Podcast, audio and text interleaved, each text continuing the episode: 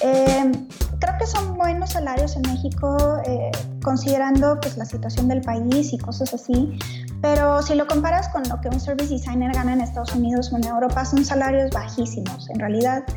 Y sí hubo ese sentimiento, la gente respondió que sentía que el salario era injusto, muchos en relación a las actividades que realizan. Entonces había personas que comentaban como, pues eh, en realidad si estás en agencia, pues los proyectos yo sé que la agencia los cobra en millones y pues yo no estoy ganando esos millones, ¿no? ¿Qué tal señores? Bienvenidos a un episodio más de Mucho Hábitat de este podcast donde platicamos con creativos que se han atrevido a salir de su zona de confort.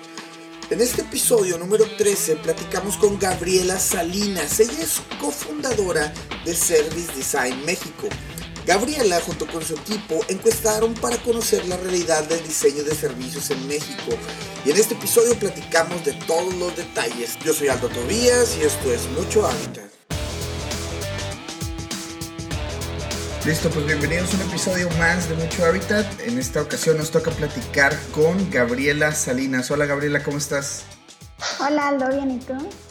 Muy bien también, pues sabadito en la mañana, digo, este, vamos a, darle con todo, este, y pues nada, Gabriela, pues primero que nada me gustaría empezar el episodio, eh, si nos puedes platicar qué onda, quién es Gabriela Salinas y qué es lo que hace en este momento. Va, pues bueno, yo actualmente soy directora de diseño en GBM, es una casa de bolsa. Y ahorita me encargo de llevar a los tres equipos de diseño, que son UX, UI y Service Design. También soy cofundadora de Service Design México y, bueno, así como lo más general, soy de Monterrey. Allá estudié diseño y una maestría de innovación de negocios en CEDIM. Y ahorita estoy también terminando una especialidad de diseño prospectivo en Centro, donde también doy clases soy profesora ahí y en la maestría de diseño estratégico de la Ibero y en muchos lugares como Multiplica y bueno, Service Design México. Y antes de eso trabajé en BBVA Bancomer, en Ida Couture y en un estudio de diseño que se llama Face allá en Monterrey. Ok, perfecto. Pues digo, hay bastante material ahorita para platicar y una de las razones por las cuales te contacté y este, no recuerdo si por ahí en Twitter o algo, eh, fue este, este perdón, reporte que hicieron, ¿no? Bueno, no sé si lo hicieron por parte de, de, Service Design México o cómo estuvo por ahí. Ahorita nos vas a platicar. Y prácticamente nada más así en general, si nos puedes dar un entre de qué se trata este estudio y este y luego ya ahorita nos vamos paso a paso para que nos platiques qué onda con eso. Ok, pues empezó como yo creo que mi pet project para Service Design México siempre somos muy así de estar pensando como, ¿y ahora qué? Y cuestionándonos, así. Entonces, bueno, nosotras de Service Design México empezamos hace dos años con eventos de comunidad y con programas educativos, más que nada para impulsar el diseño de servicios en México. Creo que es algo bastante nuevo. Y creo que tan solo el año pasado el diseño de servicios era todavía un poco desconocido. Quizás 2017-2018 se empieza a dar como este boom en las empresas, eh, la mayoría, especialmente empresas financieras, los bancos empiezan a tener sus equipos de diseño de servicios, pero a, pesar de eso no hay un lugar donde estudiar diseño de servicios como de manera muy formal, em, casi no había eventos más que los que estábamos haciendo nosotros y pues nos entra la cosquillita de ver qué está pasando realmente en la práctica más allá de pues, lo que nosotros estábamos haciendo. Entonces, pues nace el objetivo de la encuesta era capturar como esta situación actual del gremio y poder de ahí entender muy bien como su crecimiento, poder medirlo y pues entender en general cosas como demográficas, educativas, salariales, regionales, como si es algo que está pasando aquí o está en todo México y en general levantar como estas perspectivas de la gente de qué va a pasar en el futuro con la práctica, más o menos cuál era el sentimiento general y también un poco de medir qué estaba pasando con nuestros alumnos. Hasta la fecha llevamos cinco generaciones de, de alumnos, cuando se hizo el estudio llevábamos cuatro, entonces pues era más como una inquietud de ver qué, qué iba a pasar con esto, ¿no? Ya. Y, bueno, por ejemplo, ahorita nos vas a platicar más del, del output de todo este estudio, pero ¿hubo algo que te sorprendió en general o fue simplemente que, bueno, no vamos a esperar nada? Este, o hubo algo así muy puntual de que tú dices, no esperaba este, este output, ¿no? De, de, de cierto, del, del tema salarial o del tema de regiones, no sé. ¿Hubo algo en general que te llamara la atención? Uy, pues es que son demasiadísimas cosas. No sabría exactamente por dónde empezar, porque, a ver, eh, de lo que recibimos fue en general, la mayoría de los que estaban considerándose como service designers llevan más o menos dos años considerándose como tal. Entonces eso en sí, pues no es raro porque es una práctica joven, em, pero también ves, muchos lo aprendieron de forma empírica y lo que sí es que muchos traían ya estudios de maestría. Entonces creo que eso, relacionándolo con lo que está pasando en otros países, es normal que el service designer sea un diseñador que ya pasó por varias fases de, diseño. No sé, muchos estudiaron posiblemente diseño industrial, diseño gráfico y después alguna maestría de algo más estratégico que los llevó a hacer diseño de servicios. Eso en sí fue, bueno corroborarlo porque, bueno, creo que es la, la experiencia que que muchas de nosotras y los equipos en los que trabajamos vivimos, pero pues es más generalizado en México. Quizás los datos o los insights más relevantes fue cuando empecé a correlacionar datos. Entonces tenía, por ejemplo, crucé los niveles académicos con los niveles salariales reportados. Y al inicio era raro porque si tú lo ves y empiezas eh, viendo el reporte desde el inicio, eh, parece que el promedio más alto de salarios eran los que ganaban entre 15 mil y 20 mil pesos. Entonces cuando tú lo ves así, nada más ese dato solito, eh, pues está un poco triste, ¿no? ¿Qué está pasando con ¿Qué está pasando? Sí, claro, claro. Pero bueno, después eh, pues me puse a hacer el cruce de ver quiénes tienen universidad, quiénes tienen maestría, quiénes están trabajando, limpiar un poquito, no sé, los que no eran realmente service designers porque les preguntaba y bueno, otros decían, no, pues hago UX, hago UI, pero siento que soy service. Entonces limpiarlo un poquito, limpiar a los que están estudiando, porque muchos eran estudiantes, entonces era un salario como de, de practicante, de recién egresado. Entonces ya viéndolo más limpiamente, pues veías, no sé, un, grado universitario tiene un salario mensual neto eh, más o menos de 31.800, era lo que había salido. Y de maestría como 44, 45 mil pesos mensuales. Entonces ya eso dices, bueno, ok, está pues más decente.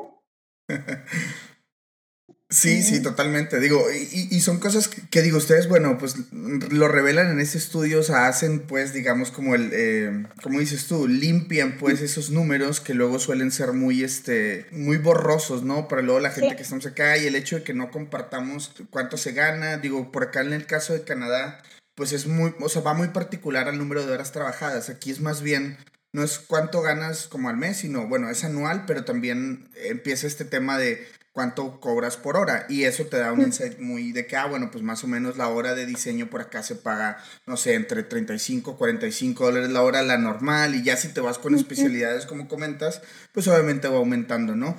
Entonces, pues, este, digo, ahorita vamos a regresar a ese tema y la verdad está muy, muy interesante. Este, me voy a regresar un poquito, Gabriela, nada más para que nos platiques qué onda con Service Design México. Este, tú eres directora en este momento de ahí. Este, ¿y qué onda? ¿Qué hacen? ¿Cómo nace este proyecto? Platícame. Bueno, pues en realidad somos tres, somos Tania Estrada, Nora Tejeda y yo, y cofundamos esto hace dos años. Entonces, bueno, la, la historia fue peculiar porque fue más como un experimento. Creo que pensábamos mucho de, pues sí, de dar clases de service design particularmente. En ese momento estábamos trabajando todas en, en Vancomer eh, y justo coincidió que iba a ser la conferencia global de Service Design en Madrid, donde Bancomer era patrocinador. Entonces, pues nos animamos a ir y antes de eso decíamos, no, pues hay que hacer los primeros Service Design Drinks. Platicábamos con Marcela Machuca, que es mexicana, pero trabajaba en ese entonces en Bancomer en Madrid. Ella estaba haciendo los eventos allá y pues nos compartió mucho de cómo los hacían, cuál era el objetivo y los empezamos a hacer acá. Y después lanzamos el primer curso, que en ese entonces era de tres fines de semana. Y te digo que fue como muy experimental y al final fue algo de esas cosas que llegó para quedarse, porque en realidad no sabíamos cuál iba a ser como la reacción de la gente, porque pues te digo que es algo todavía un poco nuevo. O sea, no, no que sea nuevo, en el mundo tiene muchos años, pero en México más bien era algo raro todavía. Entonces, eh, la verdad tuvimos muy buena recepción y la gente nos empezó a escribir como, ¿cuándo es la próxima generación? Y no teníamos en mente hacer una segunda generación, ¿no? Estábamos nosotras pues en la chamba y dando clases y estudiando y haciendo mil cosas. Y nos animamos a hacer una segunda en el 2017. Entonces hicimos, hasta la fecha vamos más o menos dos generaciones por año. Las hemos crecido mucho de duración, ahora dura 50 horas. Y es porque la gente nos pide más y nos pide más y nos, no estamos seguras, creo que hasta da para hacer ya un programa más completo, una, una especialidad al menos de un año o algo así, pero bueno, creo que falta ver que, a dónde lo podemos llevar.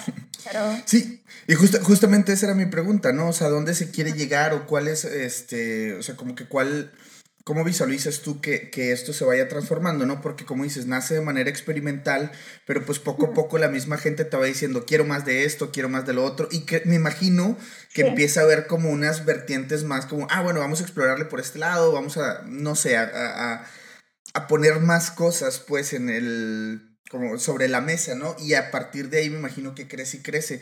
¿Tienen algún como alguna visión de a dónde se quiere llegar o todavía están así como que bueno, viendo posibilidades? Pues visiones hay muchas. En realidad es un proyecto que la intención principal es eh, pues impulsar la práctica en el país. Entonces, eh, con solo ese concepto de impulsar pueden aparecer tantas cosas que, pues no sé, ahorita lo estamos dejando fluir y es lo que vaya saliendo. Entonces tenemos por un lado, la parte de capacitaciones. Entonces tenemos, eh, este año viene la sexta generación en agosto, que sorprendentemente ya está lleno ese grupo, aunque es hasta agosto. Y cosas así nos hacen preguntarnos como, oye, ¿qué les dices a la gente? Pues hasta el próximo año, la próxima generación, estamos apenas en abril. Entonces, pues le vamos agregando cositas. Vamos a tener un bootcamp en junio, que es más bien un fin de semana, es irnos adaptando a los formatos que la gente va pidiendo, porque por ejemplo hay personas que vienen de otros estados y nos dicen es que yo no puedo estar cinco semanas porque el trabajo, ¿no? Entonces ver si a lo mejor en un fin de semana les puedes dar lo más posible, aunque sea muy teórico, pero pues las bases. Eh, se vino esto de la conferencia, que al ratito te platico también más, y pues es igual buscar otros formatos donde nosotros podamos enseñar, promover, compartir y pues seguir haciendo, ¿no? Cosas como estas del estudio es, es otra forma nosotros de transparentar o de visibilizar la práctica. Ok. Oye, Gabriela, y me gustaría que nos platicaras como que cuál es el perfil de las personas que luego toman este, eh, o sea, esta disciplina que quieren nutrirse más. ¿Regularmente tienen algún perfil muy, este, muy específico o es un poquito más general? Eh, en realidad ha cambiado también el perfil desde que empezamos ahora, porque por lo mismo de que es más extenso, pues es un poco más costoso. Entonces al inicio eran muchas personas que estaban como empezando en la práctica. Ahora los mandan ya de corporativos. Entonces son las empresas las que mandan a los equipos a capacitarse. Sigue habiendo de todo, pero lo principal tiende a ser personas que están haciendo UX, o design thinking, diseño estratégico, y están buscando como complementar sus habilidades o a veces sí moverse a hacer service design. También nos ha tocado de, pues de todo, ingenieros, personas de equipos de marketing eh, y mucho de empresas. Nos vienen mucho de los bancos, de empresas que tienen equipos de service design o de empresas, no sé, de PayPal, de Google, de pues, de empresas de tecnología que están viendo cómo seguir mejorando, o ya sea sus productos o sus servicios en general. Ya, perfecto, perfecto. Pues bueno, digo, ahí vamos a, dejar todos los links en la descripción del episodio para que por ahí chequen el trabajo. Digo, la verdad, yo cuando, bueno, yo di eh, por el estudio primero y luego dije, bueno, ¿quién hizo ese estudio? Y luego ya, ya sabes, ¿no? El internet todo chismoso, empieza a ver como que qué onda. Y la verdad es de que... Eh, eh, es, es, un muy buen, este, digamos, un muy buen lugar para, para, aprender todo este nuevo, bueno, como dices, no es nuevo, eh, pero sin embargo, pues en México es una práctica, digamos, pues nueva, ¿no? Al final de cuentas, yo no había escuchado, o sea, de ese concepto en México, ¿no? Luego por acá en Canadá de repente existe mucho de eso y, y los equipos sí constantemente se están capacitando, sobre todo en los grandes corporativos y pues bueno, entendiendo que el servicio aquí ahora sí como que es una de las cosas primordiales, ¿no? Pero, eh, digo, al final de cuentas, pues lo vas como destazando y hay muchas cosas, muchas, muchas, muchas cosas que aprender en esta vida y pues bueno, aquí estamos para que nos platiques. Justamente para pasar a esta segunda sección y volviendo al tema del estudio y que nos puedas platicar como que cuáles fueron los insights que te, que te marcaron más o eso, nos platicabas un poquito. En general, cuando empezaron a hacer el estudio, este, ¿cuánto tiempo les tomó? Si nos puedes platicar un poquito como que todo lo que hubo detrás de, de, de este estudio. Pues lo lancé, si mal no recuerdo, en la encuesta en sí, en junio del año pasado, del 2018. Y lo dejé abierto un mes y fue, bueno, un, un form con varias preguntas que, que, yo me estaba haciendo en ese momento.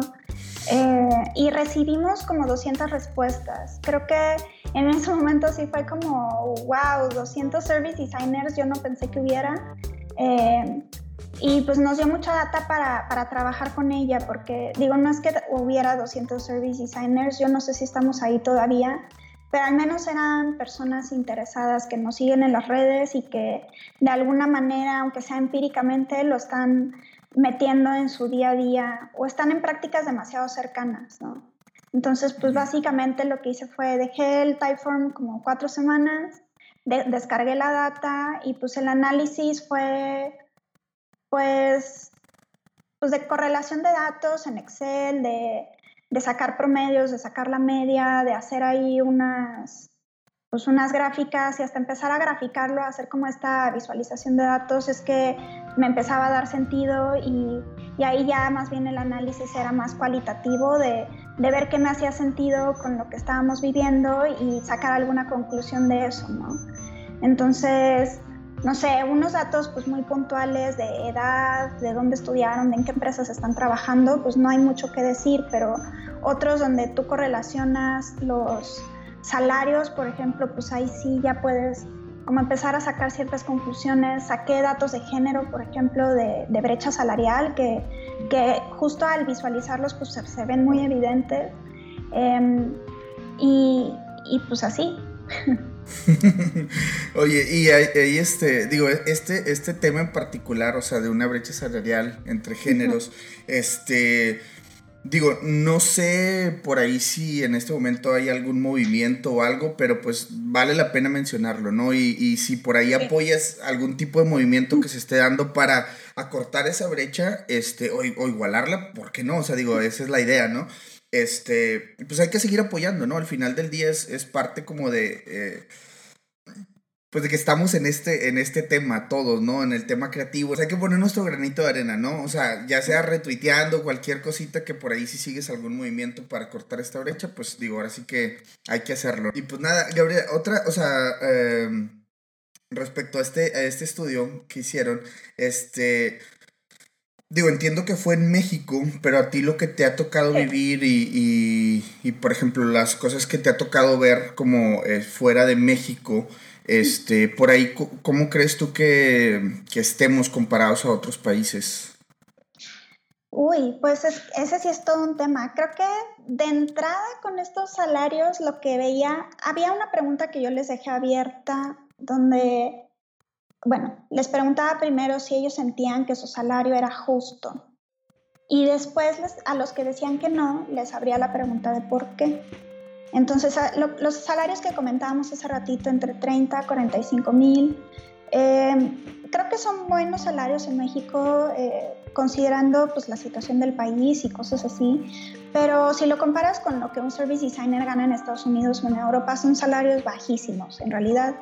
Y sí hubo ese sentimiento, la gente respondió que sentía que el salario era injusto, muchos en relación a las actividades que realizan. Entonces había personas que comentaban como, Pues eh, en realidad, si estás en agencia, pues los proyectos yo sé que la agencia los cobra en millones y pues yo no estoy ganando esos millones, ¿no? O son estrategias que mueven al corporativo entero y lo mejoran, pero pues al final pues yo no siento como esa retribución. Entonces, eh, no sé, otros también, muchos que tienen equipos, contestaron varios que son diseñadores, que tienen equipos, que ya son nivel director, y cuando comparaban sus salarios con posiblemente directores de otras áreas, no sé, el director de tecnología, pues se daban cuenta que no ganaban a veces ni la mitad que otros, ¿no? Entonces, eh, yo no lo veo mal, yo más bien creo que es interesante y positivo si consideras también la rapidez que está teniendo la práctica. Eh, ahorita ves, por ejemplo, un, diseñador en pocos años se convierte en senior, que no sé si es bueno o malo, pero estamos hablando de que si ves vacantes de Estados Unidos o de otros países, ves que el diseñador service designer senior piden al menos 10 años de experiencia. Eh, y aquí en México ves vacantes de senior con, bueno, senior de 3 años. y pues porque no hay más, o sea, pedir que tengan más de 3 años de experiencia está complicado, o sea, sí, sí lo sabemos, pero eh, no sé, es, es, ahí en esas comparativas donde, donde sí me sorprendió un poquito. Llama mucho la atención, sí, por supuesto, digo, el, el tema del, del señor, y bueno, a mí me pasó, y, y yo creo que mucha gente de las que están entrevistando en el podcast, pasa que sí, en, en, México terminas por, cuando estás en ese grado como de seniority o no sé qué se le puede llamar, donde dices, bueno, ya me siento senior, ya puedo empezar a, a tomar cierto tipo de proyectos con cierto tipo de ya de, eh, de relaciones, etcétera. Luego migras a un país y me tocó a mí en, en mi caso, ¿no? Este, llegas a Canadá con otro idioma, con otra cultura, con otro, entonces le bajas tres o cuatro escalones y vuelves a ser el diseñador que te checan todo, desde los typos, todo, todo, todo, absolutamente todo, ¿no? Entonces, es una cosa donde cuando migras, pues realmente bajas de escalón. Y es algo que, pues bueno, es evidentemente, me ha tocado platicar con mucha gente donde dice que, bueno, sí, yo en eh, X, ¿no? En Colombia o en Argentina, donde, donde sea que sean las personas, me ha tocado escuchar esas historias, ¿no? Que allá tenían, o sea, eran seniors y hacían y deshacían con temas y todo eso. Y luego llegas aquí y es que casi creo que te van a sacar copias, ¿no? Pero, pues bueno, es parte de esta migración, ¿no? De ejercer en otro, en otro país. Y pues me parece bastante interesante lo que, lo que nos platicas, ¿no? Este, por ahí, este, Gabriela, cuando lanzan este estudio, ¿cuál fue el impacto que tuvo al, final del día? ¿Hubo muchas personas acercándose a ustedes? ¿Se abrió un poquito más como ese awareness de, oye, ¿qué onda? ¿Qué está pasando? ¿O cuál fue, cuál fue la respuesta que tuvieron? Pues hasta el momento creo que se ha quedado más como una exploración que sirve para abrir conversación. Entonces, eh, pues no sé, desde conversar con los directores de agencias o de o de empresas en otros lugares, eh, me ha tocado hablar con algunos que pues sí, ellos lo están viviendo también en su empresa y pues les ayuda un poco para estrategizar. Entonces pensar si de entrada el salario que están ofreciendo es competitivo, también ver si de alguna manera no están afectando a la industria. Creo que muchos luego por este ánimo de retener a las personas les empiezan a subir el salario los empiezan a subir a senior y pues inflan un poquito la situación. Entonces es creo que una pues una puerta de entrada para tener estas conversaciones con las personas. Nos ha servido también creo que para que las personas se interesen en la práctica y vean como, bueno, pues si es algo que tiene oportunidad en México, hay muchas empresas que están abriendo sus vacantes y hay demasiada demanda por un service designer, entonces ver más o menos como cuál es el perfil y qué necesitan ellos para hacerlo y pues sí, la verdad pues nos trae personas a los cursos, ¿no? Ya, y con lo cual me parece excelente, porque imagino que todo el conocimiento que imparten y todos ustedes, pues bueno, como dices, bueno, viene mucho como de la parte eh, del extranjero, ¿no? Ustedes, digamos, como que procesan esta, toda esta información y lo siembran en todos estos eh, perfiles, ¿no? Que van atendiendo sus, sus cursos y sus eventos, lo cual me lleva a la siguiente parte de esta entrevista. Van a tener ahorita un, este, ¿es una conferencia, se le puede llamar así? ¿O, qué, viene siendo? Talleres y conferencias, ¿no? Front Stage se llama, ¿nos puedes platicar un poquito de qué se trata? Pues sí, es el 10 y el 11 de mayo va a ser un día de conferencias. Tenemos siete ponentes, cuatro de ellos son internacionales, son figuras reconocidas del mundo del diseño de servicios, autores de libros, personas muy interesantes. Y también un día con, vamos a tener cinco talleres, desde el nivel más fundamental hasta con los expertos que vienen internacionales. Ok. Y este, dices 10 y 11 de mayo, ¿es en donde nos puedes platicar los detalles? en colaboración con el TEC de Monterrey, en el campus de Estado de México. Ok.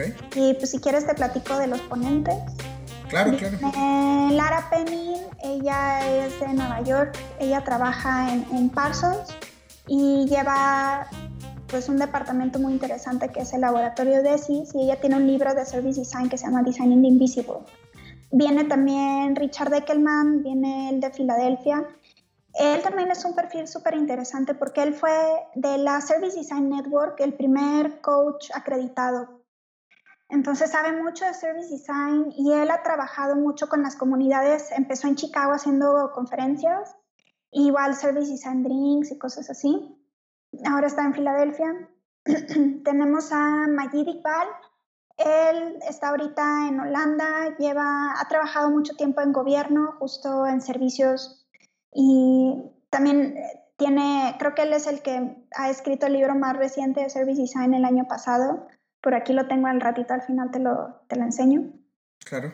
Y Alejandro Masferrer, él es de Barcelona, él tiene un proyecto súper padre que se llama Trigger Cards, que son unas tarjetas pues básicamente para llevar procesos, facilitación de procesos creativos, no sé, brainstorming y cosas así.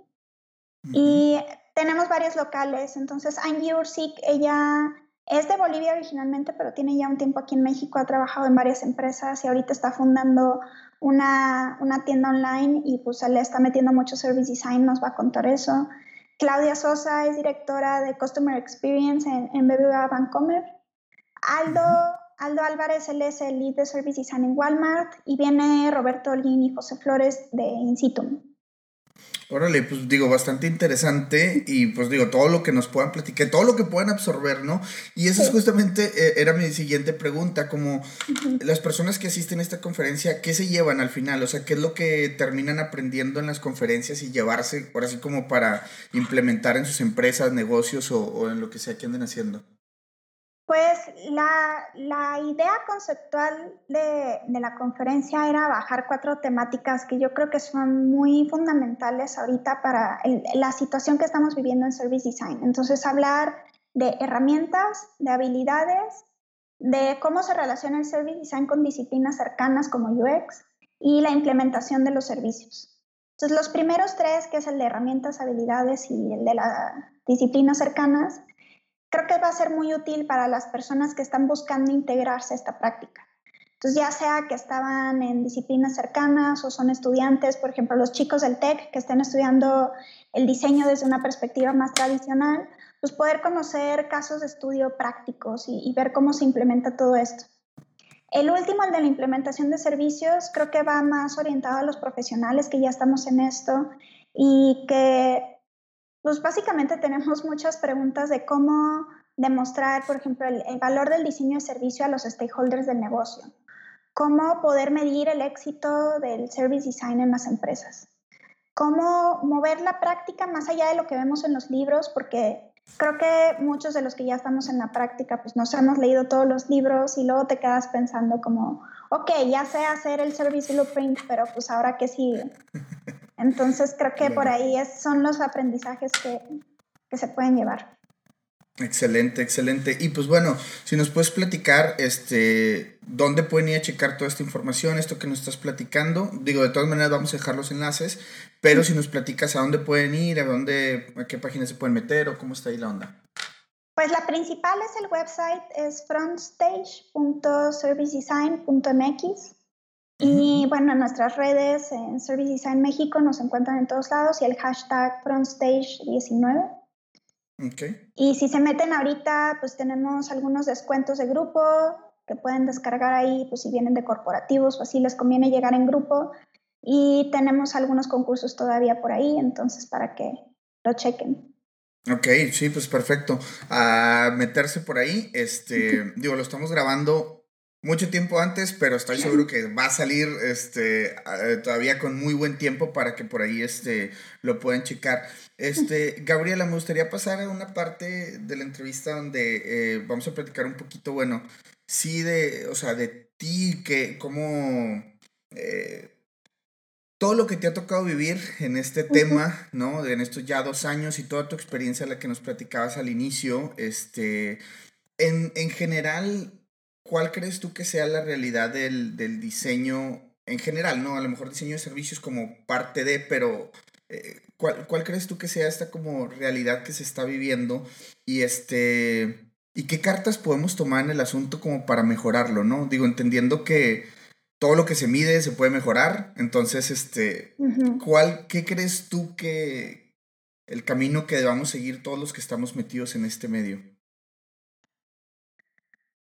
Pues no sé, quizás mi experiencia fue que empecé en el diseño gráfico y a mí me encanta y, esta práctica pues ya en, la actualidad ha evolucionado demasiado. Ahora tenemos a los diseñadores UI, a los diseñadores UX y creo que muchas empresas se están centrando en lo digital y es, es interesante porque creo que es ahí donde ellos pueden realmente ser disruptivos y transformar los negocios muy tradicionales. Yo lo veo en la casa de bolsa donde pues toda la vida había sido como la, la relación con el cliente, con el asesor y muy de nicho, pero también eh, pues una parte del servicio en sí es lo que creo que les ha faltado diseñar. Y ahí es donde creo que es importante, no necesariamente el service design, creo que solamente la visión estratégica del diseño hacia lo que estamos haciendo todo el tiempo, ya si te toca estar en lo digital o te toca estar en el servicio, sea en donde sea que estés, es poder implementar algo más estratégico y más holístico que conecte los puntos de todo lo que las personas viven, porque tú al final puedes tener, no sé, el app más increíble y luego vives servicios terribles. Entonces seguro les pasa que no sé, el ejemplo que siempre doy es el de reservas el vuelo y perfecto y luego llegas al aeropuerto y te perdieron las maletas y te tratan feo y huele feo y todo lo que puede pasar mal te está pasando a ti. Y es ahí donde el diseñador puede hacer algo y, y, es curioso que por mucho tiempo no se pensó que el diseñador también puede diseñar eso. O piensas en experiencia, pero no piensas en la experiencia así, la piensas como la experiencia digital. Entonces, poder ser más estratégico y poder resolver los problemas de las personas más allá de lo que tienes en la pantallita aquí, pues creo que es donde, donde algo interesante va a pasar para los diseñadores. Donde, y donde está toda la chamba que tenemos que lograr, ¿no? Al final del día. Es complicadísimo y es muy, muy retador, pero pues también muy gratificante. Claro, y digo, y en los retos, pues es donde, donde empieza la parte divertida, ¿no? Si no, pues, ¿qué estamos haciendo, no? Si entras a una industria donde ya está todo dicho y hecho, pues solamente te toca ejecutar, ejecutar. Y en esto que es nuevo, entre comillas, pues hay muchas cosas que hacer y que explorar y que estar, digamos, aprendiendo, ¿no? Y pues bueno, qué mejor que con ustedes, con los expertos, que al final del día es, o sea, hay que aprender, hay que nutrirse de, de de libros y de cosas buenas, ¿no? Que tengan un buen impacto en todas las cosas que estás haciendo. Yo soy muy creyente de ello y parte de este podcast pues era precisamente eso, ¿no? Conectarlo con gente que anda metida en el medio, que está haciendo cosas fregonas y al final de cuentas pues bueno, tratar de sacar un poquito de, esto y estoy seguro que la gente que nos escucha y lo que nos platicas pues bueno, eh, va a encender como esa, esa alerta y decir, oye, pues me toca aprender en estas otras áreas, ¿no? No lo tenía considerado. Y pues bueno, este estudio que estamos platicando, bueno, que a mí me llamó muchísimo la atención, ya nos platicabas de que, ah, bueno, fue una encuesta, la dejé abierta, pero luego la manera que la van presentando en, en el website, la verdad es increíble, o sea, lo digieres tan a gusto que hasta te dan ganas de seguir leyendo y leyendo y leyendo, cosa que cuando, o sea, cuando me ha tocado tratar de encontrar información, reportes y ese tipo de cosas, te encuentras luego con unos documentos así súper de que, ah, de que Sí, por si en México no leemos. Ahora imagínate que pues, leer un documento para sacar un dato en específico. Y este reporte, la verdad, felicidades. Yo, la verdad, eh, lo he visto varias veces y se lo he platicado a los amigos así de que, oye, ya vieron, chequense y lo he, digamos, como recomendado porque sí en verdad me gustó mucho la manera que lo hicieron y pues a todas las personas que nos escuchan vayan y chequenlo, la verdad está muy muy chido, espero que haya una, un, uno para el 2019, ya, ya. Ya, ya lo estoy planeando de hecho y bueno, primero gracias por, por lo que dices, pero creo que esa es otra cosa que es interesante. Creo que el service designer necesita esa habilidad de poder comunicar los hallazgos. Creo que es algo que quizás cuando eres solo, no sé, un investigador, desarrollas estas habilidades para encontrar el insight y para investigar, pero después esta parte de, de comunicarlo y hacerlo más práctico es algo que, que a, a, mí personalmente me apasiona, creo que es una habilidad que hay que desarrollar. Y, bueno, también pues tengo la fortuna de estar casada con un desarrollador web que me, pues, me, ayuda mucho también a, pues, a desglosarlo un poco mejor ahí en el sitio y, y, bueno, también está el reporte que si lo descargan pueden ver ahí un poquito más de detalle.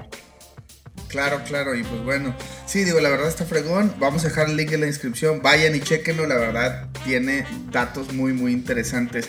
Gabriela, pues este, pasando a la última partecita, este, nos gustaría nada más saber qué onda, qué viene para ti, este, para Service Design México, cuáles, este, son las cosas que, que están por venir por ahí con ustedes.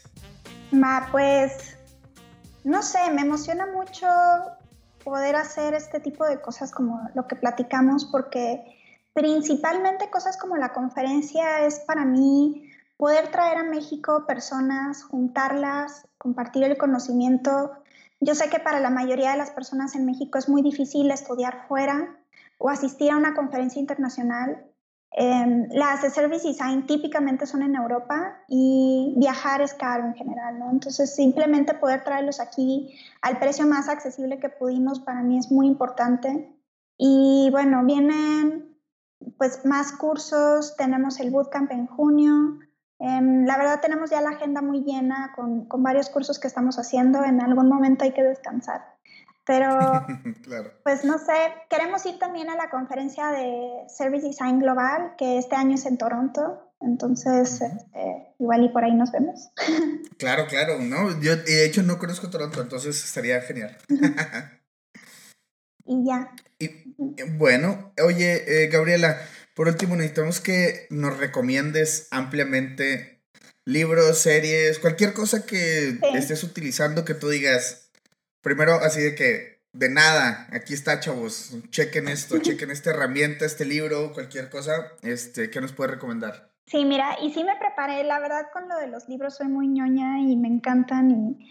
Em, de hecho, si nos siguen en Instagram, en la cuenta de Service Design MX, ahí yo estoy compartiendo algunos libros de vez en cuando. Entonces, seguro ya vieron, este es el que a mí principalmente me encanta, Service Design Doing. Es el más reciente de, estos chicos y el primero que salió de esta serie fue Service Design Thinking en el 2010. Y este lo sacaron hace dos años y tiene un repaso increíble por muchas metodologías y por muchas implementaciones de servicio en empresas que a, a mí personalmente me encanta. Este otro que es muy chiquitín es Service Design from Insight to Implementation de Rosenfeld Media. Todos los de Rosenfeld Media son increíbles. Este en particular pues igual es, te da todo el proceso de inicio a fin, muchos casos. Los casos no sé si a veces son quizás muy europeos para mi gusto, pero eh, pues te dan así como toda la parte más académica del trasfondo de por qué cierta metodología y cómo la implementaron. Y el último que les recomiendo es Thinking in Services de Majid Iqbal, que es el que viene a la conferencia aquí en México.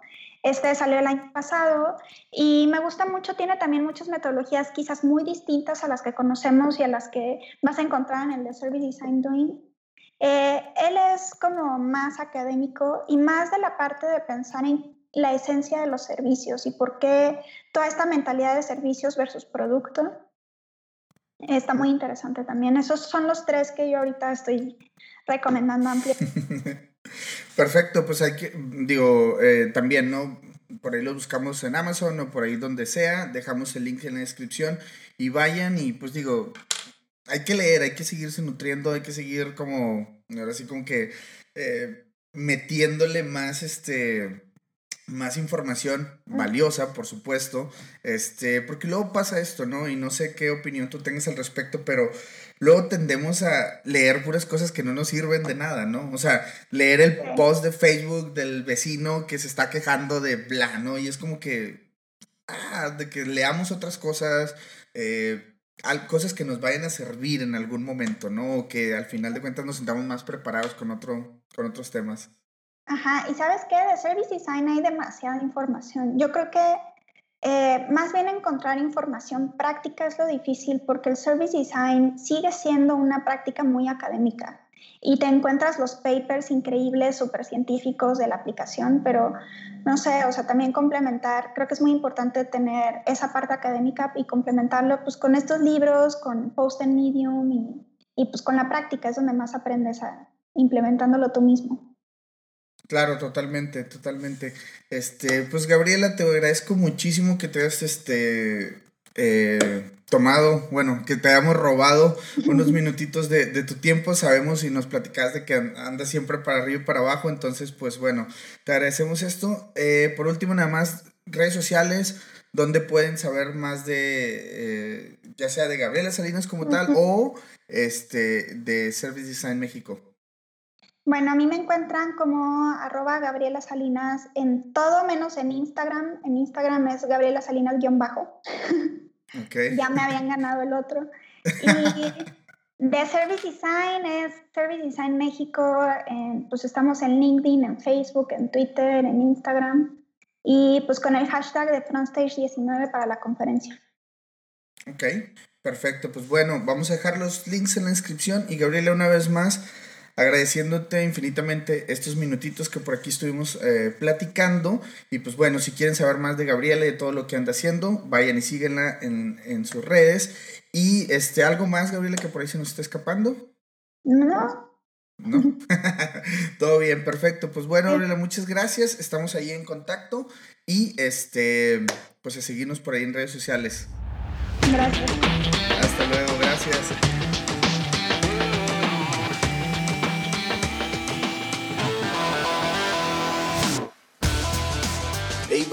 Gracias por quedarse hasta el final del episodio.